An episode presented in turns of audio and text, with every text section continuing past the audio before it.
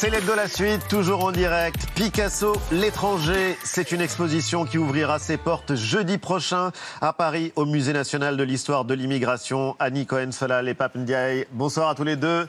Merci d'être avec nous. Pape Ndiaye, vous êtes le directeur du Musée de l'immigration et Annie Cohen-Solal, vous êtes historienne. Vous avez fait plusieurs livres consacrés à Jean-Paul Sartre et vous êtes commissaire de l'exposition Picasso, l'étranger. Et vous venez de recevoir le prix Femina pour cet essai, Un étranger nommé Picasso. Félicitations. Je suis très très contente. ouais. Bah écoutez, euh, visite guidée de l'expo en tout cas, dans un instant, juste après vue.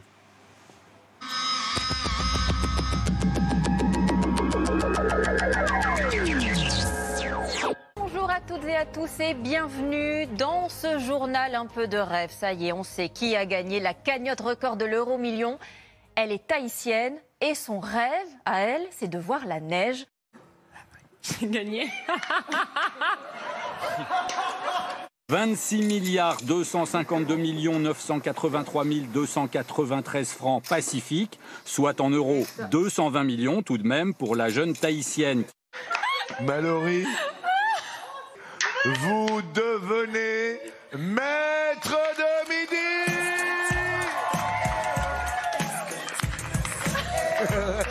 Ça fait quand même du bien de savoir que notre économie va bien et que la croissance renoue avec ses niveaux d'avant-crise. C'est c'est quand même spectaculaire. Au troisième trimestre, plus 3%.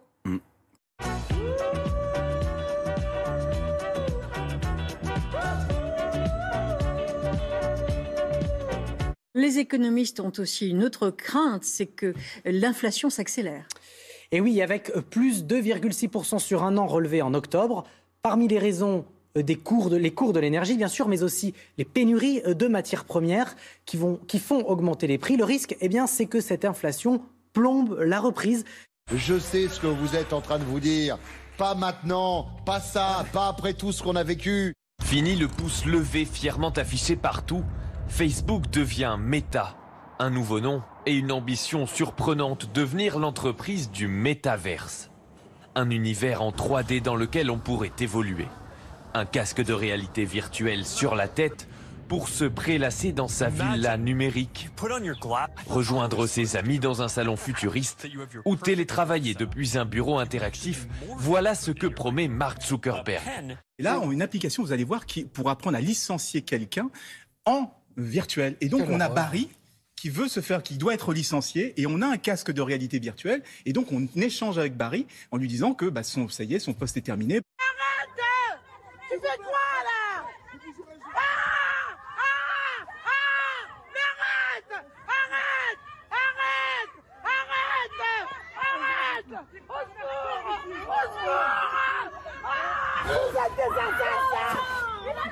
Journée d'hommage à Nice, un an après l'attaque terroriste au cœur même de la basilique Notre-Dame qui a fait trois morts, deux fidèles et le sacristain, une ville et un quartier encore marqués par cette attaque et toujours beaucoup d'émotions. Éric Zemmour sait précisément où se situe la ligne à ne pas franchir.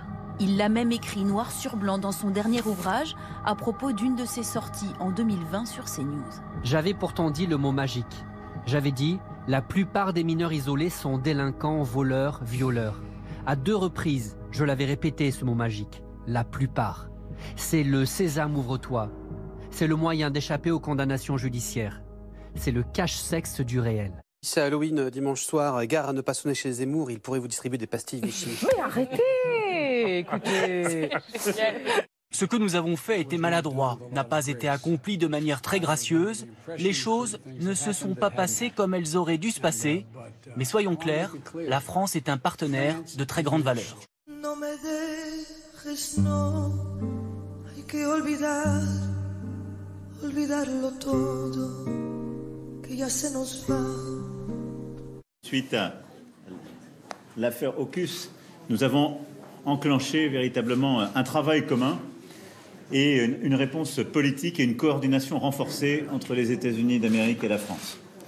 Et, et pour moi, c'est euh, l'avenir qu'il nous faut regarder.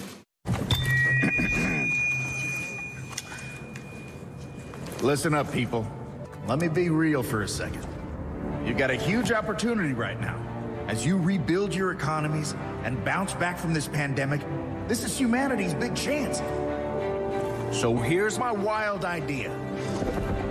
Don't choose extinction. Save your species before it's too late. It's time for you humans to stop making excuses and start making changes. Elle s'étire sur une vingtaine de kilomètres, entre la mer du Nord et la Baltique. Et elle est devenue la vitrine du Danemark en matière d'énergie renouvelable. Dans ma rue, ou plutôt Hemingway, vous emmène sur l'île de Samsø, la première île au monde à être devenue 100% autonome en énergie. We will not let you get away with this. Right here, right now, is where we draw the line. On dit toujours que le temps est toujours bon, toujours. S'il pleut, c'est bon pour les fermes, s'il y a du vent, c'est bon pour les éoliennes, et s'il y a du soleil, c'est bon pour l'énergie solaire et pour faire pousser les plantes.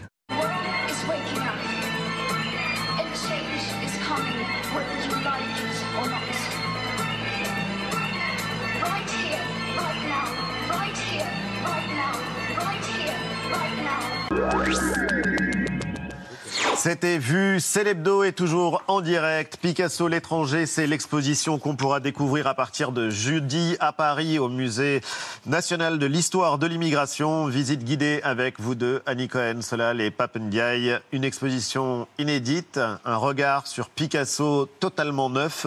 Vous avez fait, Annie Cohen, Solal, un travail de détective, une enquête inédite sur un artiste qui est euh, plus grand que nature. Picasso, c'est l'artiste avec un A majuscule. On a tous certaines de ses œuvres euh, en tête. Euh, Il fait partie de nos imaginaires. Il aurait réalisé 70 000 œuvres ou quelque chose comme ça, et l'une d'entre elles est emblématique. Vous allez nous dire pourquoi elle vous a particulièrement intéressé. C'est euh, Guernica. Mes premières questions, pourquoi une expo sur Picasso au musée de l'immigration, alors qu'il y a déjà un musée Picasso, qu'il y a des œuvres de Picasso au centre euh, Georges Pompidou? Et qu'il y a beaucoup d'expositions euh, Picasso chaque année, mais celle-ci est différente. Elle, elle, ça n'est pas une exposition beaux-arts classique, c'est une exposition plus historienne, grâce au travail d'Annie, plus politique, Plus à politique. certains égards finalement, puisque elle euh, regarde Picasso et son œuvre sous l'angle de son installation en France, de ses relations compliquées avec euh, les autorités françaises et bien sûr de sa non-obtention de la nationalité lorsqu'il la demande au printemps 1940. On va en parler parce que c'est absolument passionnant et c'est vrai que c'est une plongée euh, dans la vie de Picasso et dans l'histoire de France également, euh, la France de 1901 quand il euh, vient s'installer euh, ici. Euh, Picasso, euh, l'étranger, comment l'appellerait aujourd'hui? Le migrant? Le Moi, je dirais que c'est un artiste expatrié. Un expatrié C'est un artiste expatrié. C'est-à-dire qu'il ne vient pas en France parce qu'il est, il est, il est, il est, il est poursuivi dans son pays, comme venaient par exemple les, les artistes juifs, euh, par, par, par, par exemple Chagall et d'autres, qui étaient chassés par les pogroms en Russie. Oui. Non, lui, il, il- il vivait à Barcelone. Mais il n'aimait pas l'enseignement qu'on lui délivrait en Espagne. Et il avait dit, il avait écrit à un ami quand il avait 14 ans, si j'avais un fils et qu'il voulait être peintre, je ne le laisserais pas une minute en Espagne. Et donc il est venu euh, en France et euh, c'est assez frappant parce que euh, on découvre la phrase est géniale, elle est de Benjamin Stora d'ailleurs dans le catalogue. Ce n'est pas possible, le plus célèbre des peintres français n'est pas français. On découvre effectivement dans votre catalogue. Et euh, on découvre donc que Picasso a demandé euh, sa naturalisation, vous en parliez, euh, en, en 1940. Euh, on va voir sa lettre, voilà, on la voit là, la lettre de demande officielle, qu'il a faite dans le plus grand secret, en pleine drôle de guerre, puisqu'on est le 3 avril 1940. Euh, il n'en dira jamais rien à l'époque, même à ses amis les, les plus proches. Et donc, bah, même Benjamin Stora, qui n'est pas son ami le plus proche, mais qui était quand même votre prédécesseur voilà, à la direction du musée de l'immigration, euh, ne le savait pas, il tombe de la mort, on, on le voit. Comment est-ce qu'on explique que l'histoire du peintre le plus euh, célèbre du XXe siècle, euh, finalement, n'ait pas été tant que cela euh, fouillé avant vous? Des livres sur Picasso, il y en a eu des milliers. Je Oui. pense que personne n'a autant écrit sur un artiste que sur Picasso. C'est déjà Alfred Barr, le directeur du MoMA, qui en 1939 disait aucun artiste n'a eu autant, de, travaux sur lui. On était en 39. Alors moi, j'ai eu la chance d'avoir accès à tous les catalogues, mais euh, il se trouve que Picasso a été célébré par les historiens d'art, qui ont fait des expositions magnifiques, dont je me suis nourrie. Il y a eu l'exposition Guernica, l'exposition Bleu et Rose au musée d'Orsay, etc. D'ailleurs, je voudrais dire que cette exposition-là, je n'aurais pu la faire qu'au Palais de la Porte Dorée. Pape, je te le dis officiellement aujourd'hui. Parce qu'on appelle ça le palais. hein. Le palais, oui. ouais, les gens appellent ça le palais. Venez au palais, je suis au palais, c'est marrant, quoi, c'est génial. Cet endroit qui était fait pour, pour, pour, pour la gloire Glorifier des colonies, etc. Et maintenant qui prend, qu'on qu'on a, qu'on a pris à l'envers. hein. Et en fait, vous me demandiez quoi? Ah oui, euh, vous me demandiez quoi? Non, on, on se demandait comment est-ce que finalement un peintre aussi, euh, aussi célèbre Oui, avait voilà. été aussi- Parce qu'il parce a, parce qu'il a été analysé par les historiens d'art sur le plan esthétique, pas- pas- avec des outils formalistes. C'est-à-dire qu'on se demande jusqu'à quand il est cubiste et pourquoi il devient classique et quand il redevient surréaliste, et on analyse les formes. Or, euh, souvent, moi je travaille, je fais, je fais un croisement entre l'histoire de l'immigration et l'histoire de l'art. Ce qui me passionne, c'est les gens qui ne sont pas nés où ils vivent. Comme vous, par exemple, Ali Badou. J'aimerais beaucoup, beaucoup vous interroger là-dessus. Et pourtant, je suis né à Paris. Pardon, pardon Je suis né à Paris. Bah, vous êtes né à Paris, d'accord. Ah mais bon, on en parlera. pas, vrai. Non, mais ce qui est assez formidable, non, non, mais ce qui est assez formidable, c'est que vous avez été euh, faire un travail incroyable et Pape, vous pouvez le reconnaître euh, sur euh, les archives de la préfecture de police et on va reprendre le fil de cette histoire euh, absolument passionnante. Mais c'est vrai que cette phrase, le plus grand des peintres français n'est pas français et il y a une phrase de Régis Debray qui pourrait être un slogan pour l'histoire euh, de votre musée. C'est euh, que serait la France sans Picasso? Oui, Donc sûr. sans un étranger. Bien sûr. La France ouverte et la France revêche. Mais les c'est deux France. Voilà. Vous direz que c'est, on parle aux antipodes de la manière dont on parle de l'immigration aujourd'hui. Que serait la France voilà. sans Picasso? C'est notre manière à nous euh, d'intervenir euh, dans l'actualité politique large du pays, sans la commenter euh, au sens quotidien du terme, mais en faisant des propositions artistiques, des propositions civiques, comme cette exposition, comme l'exposition juifs et musulmans que Benjamin Stora va justement nous présenter au printemps prochain pendant la campagne présidentielle, hein, d'ailleurs. Oui. Euh, J'attends ça avec euh, beaucoup de, de gourmandise. Et puis, euh, les débats. Bref, on est un lieu euh, qui est en prise avec l'actualité, sans être dépendant des commentaires et de l'écume du jour. Alors, justement, je le disais, euh, Picasso arrive à, à Paris en 1901. Il est immédiatement repéré par la police parisienne. C'est là que votre enquête est époustouflante,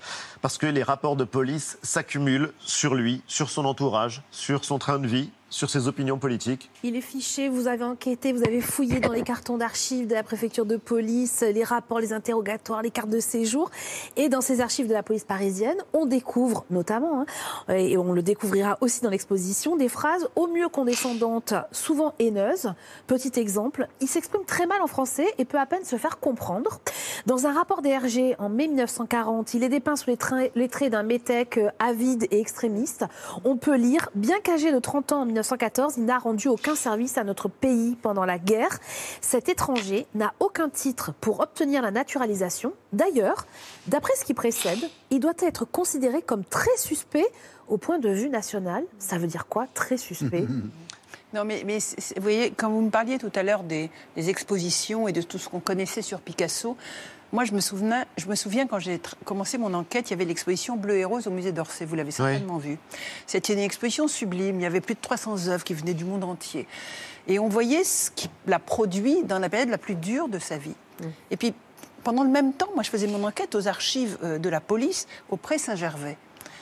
Et là, j'avais une image, mais radicalement différente. Il y avait un gouffre faramineux entre ce que je voyais dans les musées et puis euh, ce que je voyais dans, les archives. Je voyais un, gamin euh, qui avait été fiché. Pourquoi? Parce qu'il arrive à Paris. Comment arrive-t-il à Paris? Par des amis catalans. Où habitent les Catalans de l'époque? Ils habitent à Montmartre, qui est un lieu excentré, pourri. Euh, et, donc, depuis le jour où il arrive, il y a des indicateurs de police postés à côté qui regardent ses, allées et venues. Bon, comme ils font avec tous les étrangers, parce que On le surveille. Il est suspecté d'être euh, un anarchiste. Il reçoit, il reçoit des lettres dans une langue qu'on ne comprend pas, des journaux dans une Oui. langue qu'on ne comprend pas.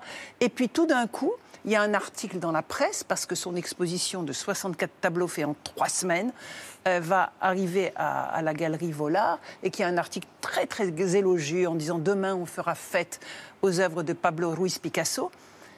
Le commissaire Rouquier voit l'article dans la presse, donc Picasso devient exceptionnel, 19 ans.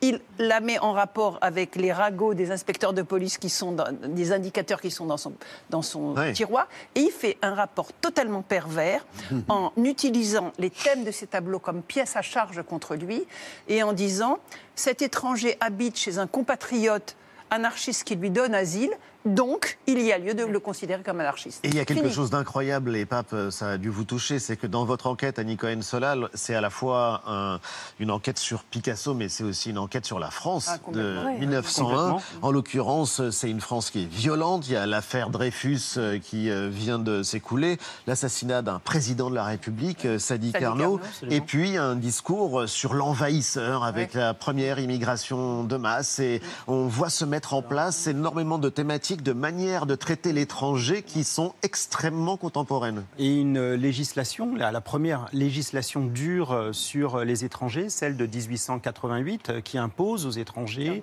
euh, une carte de l'équivalent Qui d'une carte les de citoyens séjour, nationaux et les étrangers, avec euh, l'obligation de se rendre régulièrement dans les commissariats de police, et puis la police qui qui constitue des dossiers par euh, milliers sur euh, les étrangers suspects, ces anarchistes italiens qui s'infiltrent en France, et puis euh, les Russes, La euh, bref, euh, la, la révolution russe de 1905 arrive aussi euh, sur ces entrefaits. Bref, il y a tout un, un, un ensemble, un contexte politique qui est celui d'une grande méfiance euh, à l'égard des étrangers, perçus comme politiquement dangereux pour euh, la République. Et donc la, la police se met en ordre de marche pour les surveiller.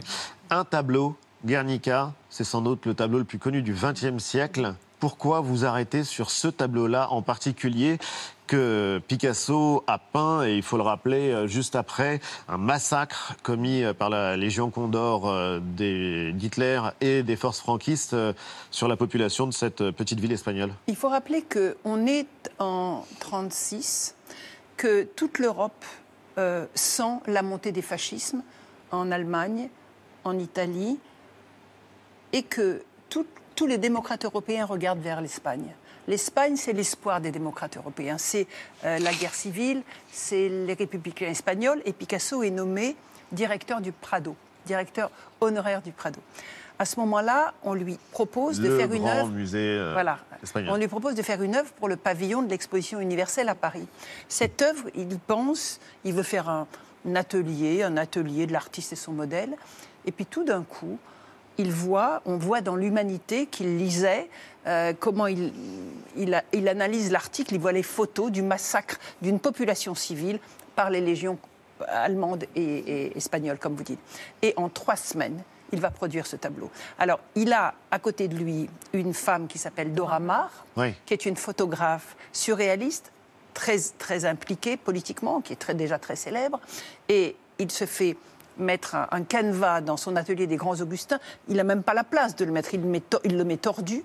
Et pendant trois semaines, il prépare son tableau. Cette œuvre est, est- est colossale parce que il a une sensibilité à, à l'événement qui est, qui est inouïe et il se nourrit de toutes les sources de l'histoire de l'art, Oui. de, tout- de l'Antiquité, de l'histoire de, de- de l'histoire de l'art de la Renaissance, de l'histoire de l'art espagnol, de toutes les Mater Dolorosa.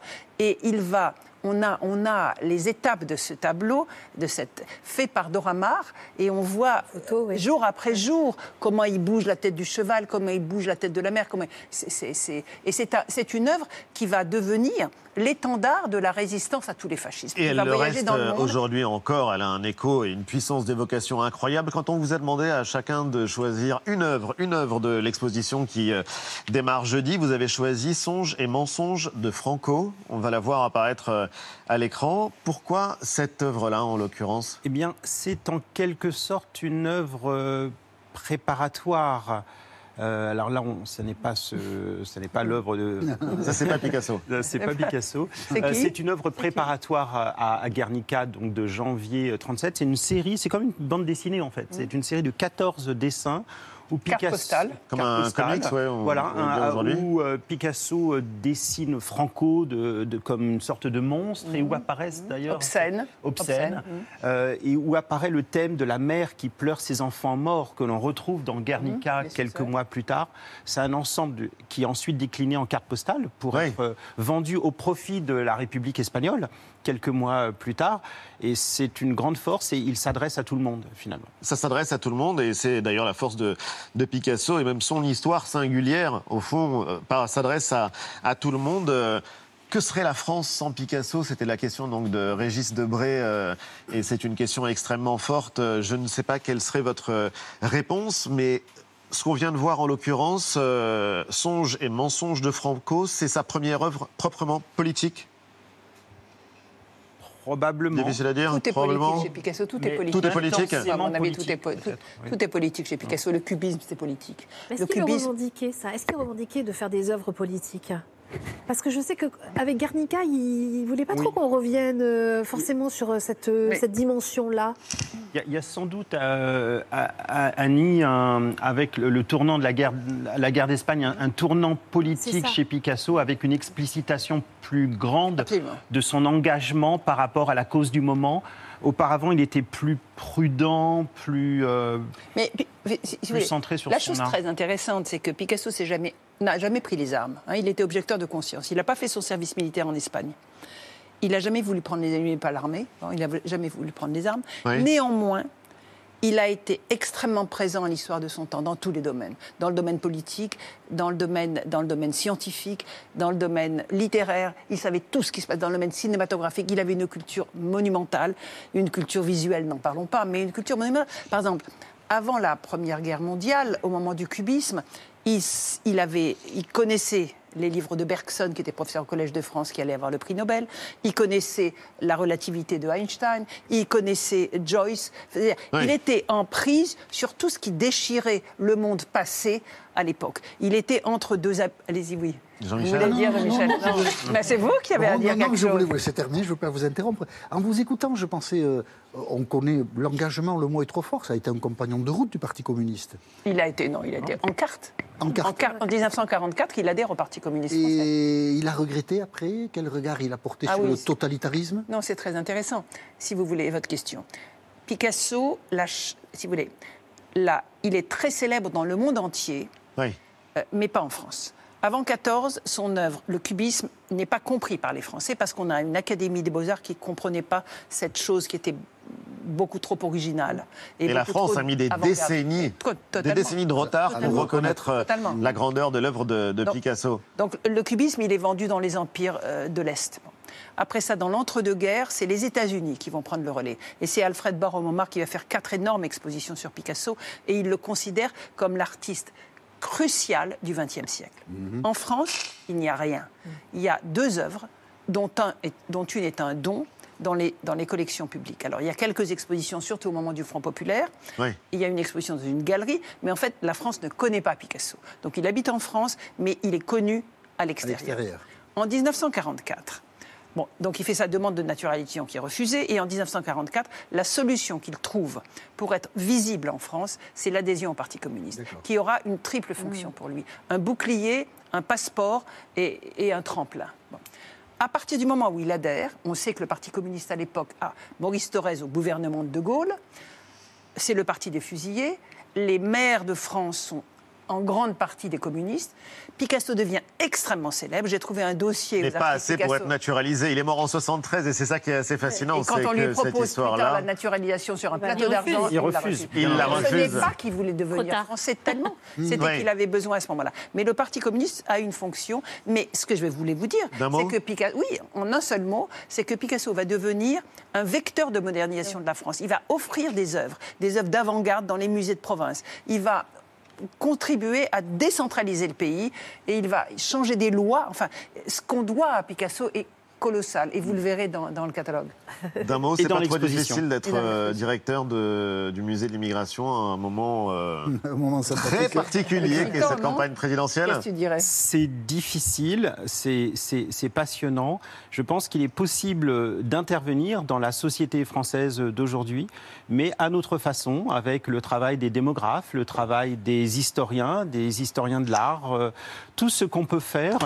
En, en prenant ce petit pas de distance par rapport euh, à l'actualité pour ne pas euh, sombrer dans euh, les échanges pas être polémiques, aspiré, oui, par le Twitter, pire. euh, et, le, et le pire de ce qui peut arriver en France. euh, Et puis vous avez l'aquarium. Et, et l'aquarium. Ça, est- c'est un espace de sérénité absolument génial.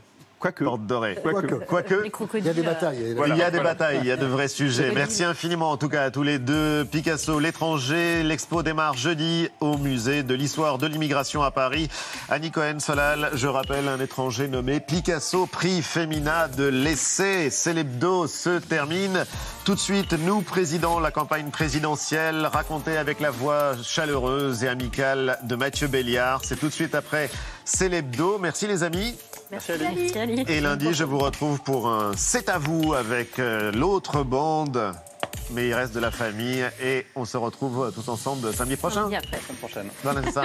C'est le samedi d'après. C'est le principe de l'hebdo C'est ça, voilà. Merci à tous, au revoir.